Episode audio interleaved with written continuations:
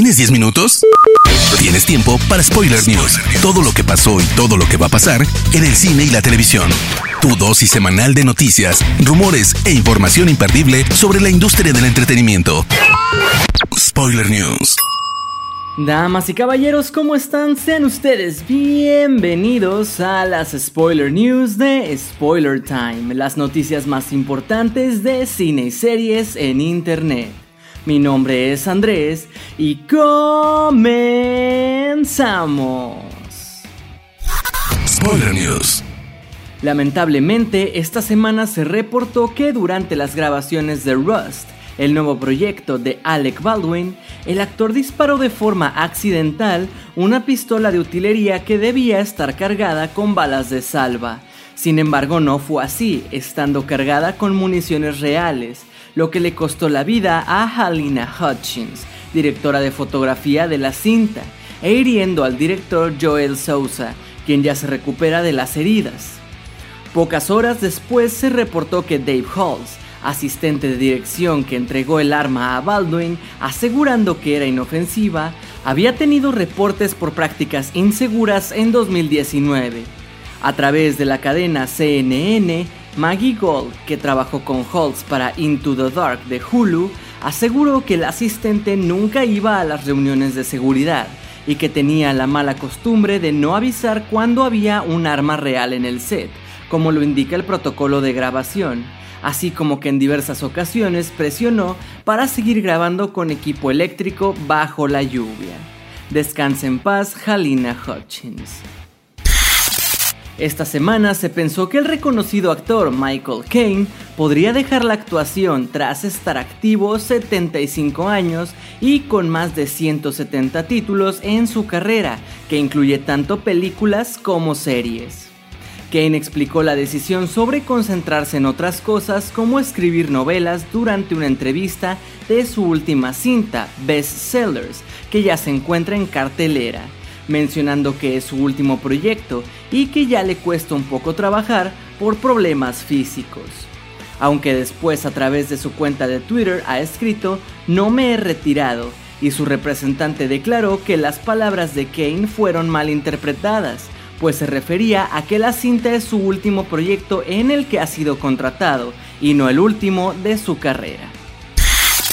Según el portal de Geek Worldwide, Marvel planea desarrollar una cinta live action del arco World War Hulk.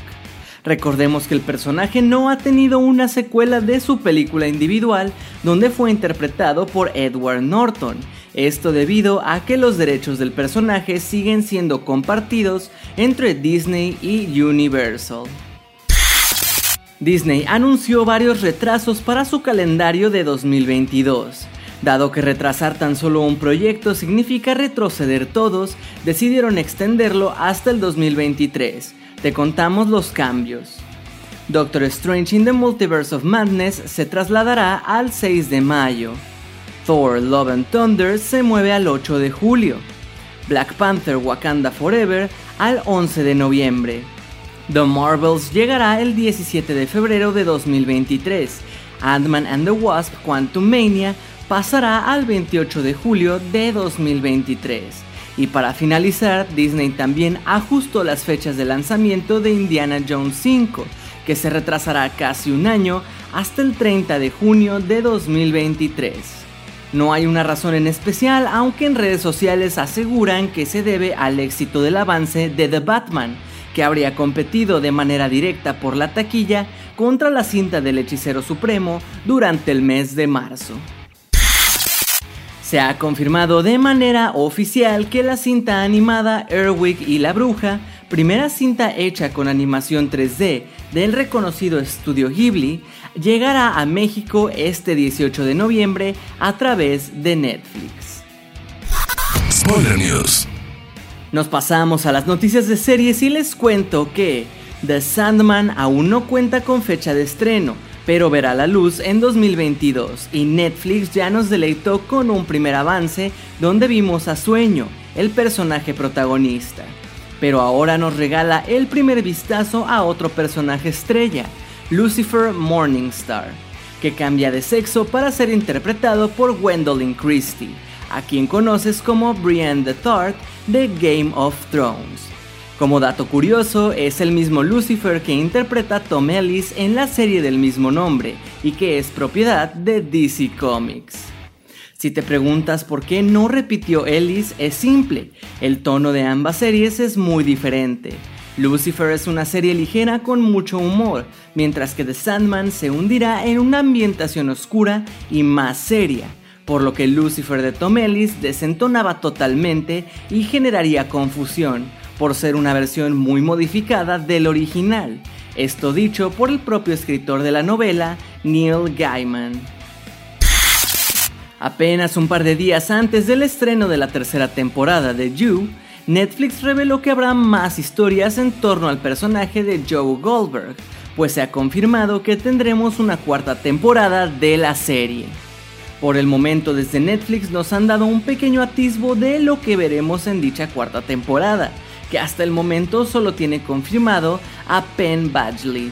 No sabemos si Victoria Pedretti volverá para encarnar a Love, pero seguro que nos iremos dando cuenta a través de la tercera entrega.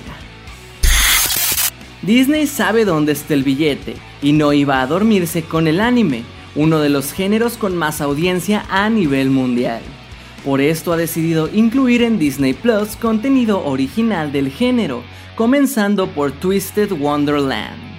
La adaptación de este videojuego para móviles está muy a lo Disney, ya que la historia gira en torno a un joven llamado Yu, que es transportado a una misteriosa escuela de magia llamada Night Ravens College. Este instituto tiene como temática todo lo relacionado con Disney, desde los dormitorios, eventos e incluso varios personajes.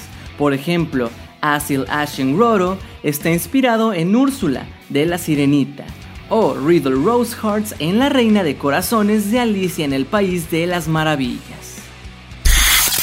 Attack on Titan se trata de uno de los animes con más éxito y ya llega a su fin con la emisión de la segunda parte de la cuarta y última temporada, de la que ya sabemos más gracias al tráiler que nos ha traído Funimation. El avance nos deja saber que el desenlace llega el 9 de enero de 2022 y vemos algunas imágenes de Eren luchando contra Rainer, a un capitán Levi bastante herido y varias escenas de lo que promete ser guerra total. También se dio a conocer que una ronda de episodios a manera de resumen de las temporadas ya emitidas se lanzará antes del estreno de esta última entrega, así como especiales para profundizar en la historia de personajes como Mikasa, Levi o Annie, que de hecho se emiten en Japón justo el día de hoy. Esta semana se revelaron las primeras imágenes de Love and Dead, la nueva serie de HBO Max protagonizada por Elizabeth Olsen. La producción adapta la historia real de Candy Montgomery, conocida en la cultura popular como la asesina del hacha esto por haber propinado la bajita cantidad de 41 hachazos a su mejor amiga durante la noche de un viernes 13. De forma oficial se ha confirmado que la serie surcoreana El juego del calamar se ha convertido en la más popular en la historia de Netflix. La plataforma informó que más de 132 millones de usuarios vieron la serie durante sus primeros 28 días, y debido a esta popularidad, todo el mundo está pendiente para una posible continuación. Pero todo depende de su creador Hwang Dong-hyuk. Si bien en Netflix no han dudado en ponerse a su servicio, él ha reconocido que solo pensar en volver a trabajar en la obra le es agotador pero reconoció que habría tela de donde cortar en caso de animarse, como con la historia del oficial de policía y su hermano, el líder, la historia del reclutador que entrega la primera tarjeta a Gyun y el conocer a dónde se va Gyun al final de la serie. Así que si Juan se decide, seguramente por alguna de esas corrientes irá la continuación de la historia. El mundo de John Wick sigue creciendo y su spin-off suma un nuevo talento, Mel Gibson. El conocido actor y director participará en The Continental, la serie que narrará el origen del hotel para asesinos. La historia se ambienta en 1975 y se centra en el personaje de Winston Scott, un hombre que genera caos luego de intentar conseguir el control entero del hotel. Realmente no se sabe mucho del papel de Gibson, solo que interpretará a un tipo llamado Cormac. Spoiler News.